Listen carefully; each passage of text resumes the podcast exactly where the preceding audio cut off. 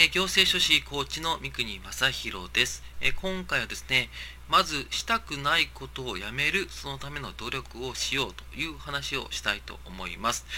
えこれはですね、えパワハラを被害を受けている時に、まあ、最初に、まあ、私はぜひやってほしいなと思っているのが、え余裕を作ることなんですね。で余裕を作るというのは、まず特に、えー、時間的な余裕、体力的な余裕を作ることを目指してほしいんです。で、えそうした場合にですね、えー時間的な余裕を作ろうとするときに、皆さんがぜひ、えーと、よくやりがちなことがですね、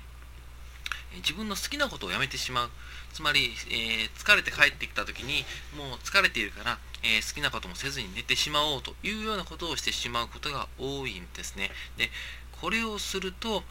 体力が持たなくなっていきます。どんどん自分の生活の中からしたいこと、好きなことが削られていってしまうと、もうどんどんですね、えー、精神的に、えー、楽しみがなくなっていってしまって、もう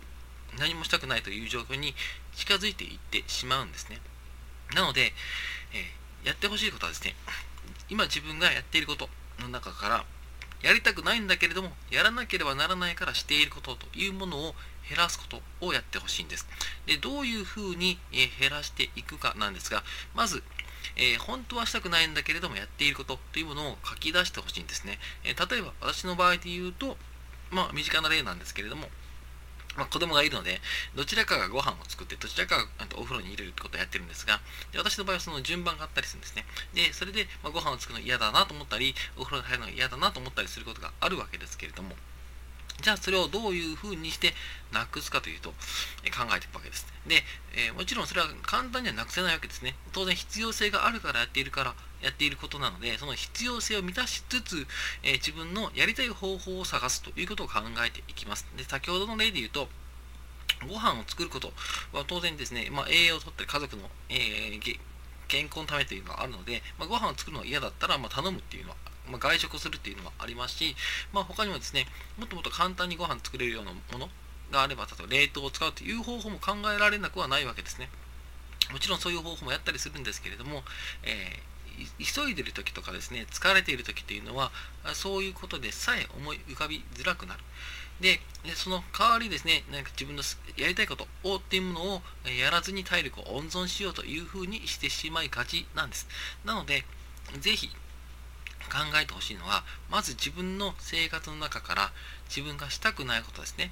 えー、したくないんだけれどもしなければならないと思ってやっていることっていうものを減らすことを考えてほしいということです。で、えー、好きなことをどんどんその分に使っていく。ということをやっていただくとですね、精神的な余裕が生まれてきます。で、精神的な余裕が生まれるとですね、もっともっと、えー、自分の頭が働くようになって、長期的にどうすればいいかという方向に、えー、その時間をですね、え考えることもできますし、え時間を使うこともできるようになりますから、ぜひ、えそのですね、自分がしたいことをえ減らすではなくて、自分がしたくないんだけれどもやっていることというものをいかに減らしていくかということをまず考えて行動を起こしていってほしいなと思います。で、えー、もしですね、そのための方法が、えー、まずどうしても思い浮かばないんだとか、そのためのそんなことをやっている時間さえないんだという場合はですね、もうぜひですね、もう本当に休みを一回取ってほしいなと思いますね。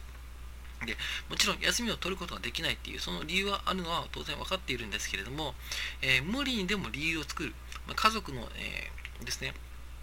例えばですね家族に協力を願ってでも,、えー、もう家族から電話してもらうぐらいのことをやってもらってでもいいので休みを取ってもらうと、一度ですね、冷静になることができますから、ぜひ一度休みを取ってもらうということをやってもらえたらと思います。え、今回はですね、まあえー、主題としては、自分がやりたいことを減らすのではなくて、やりたくないことでもですね、をいかに減らすかのために一生懸命考えて、そして行動を起こしていこうと。いうことでしたので、ぜひ皆さんやってみてください。えー、久しぶりのですね、えー、ポッドキャストとなりました。えー、またね、定期的に出していきたいなと思ってますので、えもし興味がございましたら、ぜひご登録ください。YouTube 等についてもですね、えー、ぜひご登録いただけたらなと思います。今回は以上です。